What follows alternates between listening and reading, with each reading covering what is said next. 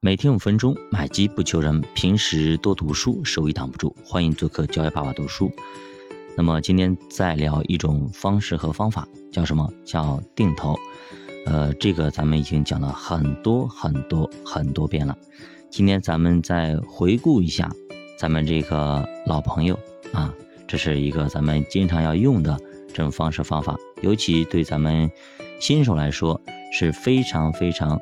好用的也非常非常友善的这种方式方法，那么其实这种投资方式呢，非常非常适合于谁呢？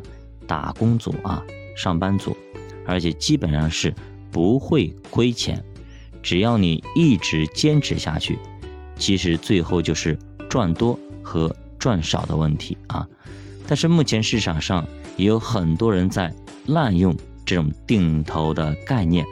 忽悠别人去买基金，之所以说他忽悠，就是因为这些人他看准了定投不会赔钱，而且呢，他也利用了普通投资者对于总资产收益的盲点，让大家感觉赚到钱了。但是呢，其实最后收益呢，还不如买国债，是吧？浪费了你大把的时间，少赚了很多钱。最后呢，你还得感谢他帮你赚到了钱。所以说，你去想一想看，去年，包括前年，对吧？二零一九年开始这一波定投狂热，只要你去银行，对吧？就让你定投；只要你去券商，就让你定投，等等等，是不是这样子？所以说，嗯，那个时候去定投进去的，你看到现在是不是亏了很多钱？包括年初的时候，还有人在教你去定投，结果呢，对吧？这是一个很残酷的现实。很多人都割肉走了，为什么呢？对吧？在最高点开始定投，这是一个非常非常不明智，也是非常错误的一种方式和方法。但是某些机构、某些人为了自己的业绩，为了自己的利益，对吧？损失了客户的利益，美其名曰现在都在涨，赶紧搞定投啊！其实大家都错了，在没有人买的时候才能定投。定的有很多技巧和方法，买的便宜才是王道。其实定投呢，就是通过不断的买买买，对吧？逐渐摊低成本的过程。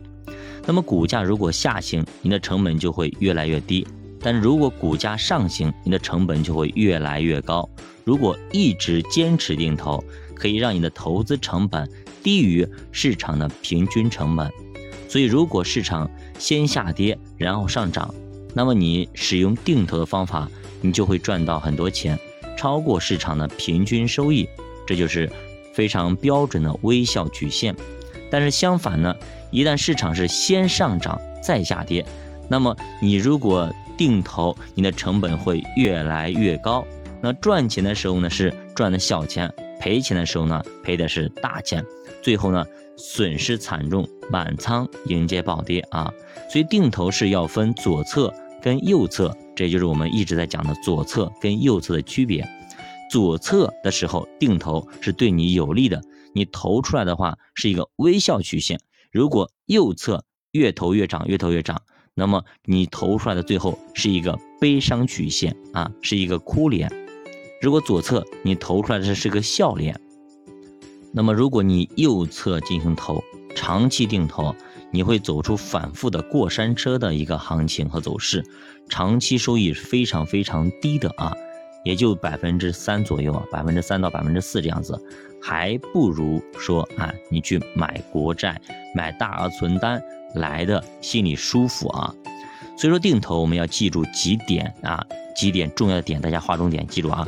首先，定投必须。在左侧进行，也就是说，估值还可以的时候，我们教大家的方法是左侧半山腰的位置开始走啊，因为不要在山顶上往下走，那个时候的话，你不一定能够扛得住，而且你的成本拉低的效率会非常低，因为定投还有一个钝化效应，叫到底什么是钝化效应？咱们前面有讲过，如果不会，你去搜一下或者百度一下定投的钝化效应，你就知道了啊，这是第一点。第二点就是，一旦开始，除非止盈，否则千万千万不能够中途停止，一定要坚持下去啊！坚持下去，因为定投本身就是越跌越买，只要你从半山腰开始就没问题啊。那有一些人说问我可不可以从山脚下哎开始，从最底部开始？不好意思，不可以。为什么不可以？因为最底部附近你开始的时候，其实你还没投多少资金，那么股市就上去了。这个时候你越投成本越高，越投成本越高，你相当于来说你走了一个悲伤曲线，极有可能啊。极有可能走一个悲伤曲线，因为行情涨起来的时候，你的资金其实是非常少的在里边，对吧？本身你要投进去二十万，其实才投个几千块钱进去就没有什么意思啊。即使你涨了百分之二十三十，有意义吗？没有意义啊，没有意义。那么定投还有哪些注意的要点呢？我们下节给大家继续接着讲，九百多书陪你起慢慢变富。我们下节再见，欢迎大家点赞、收藏、关注、转发、投票，再见。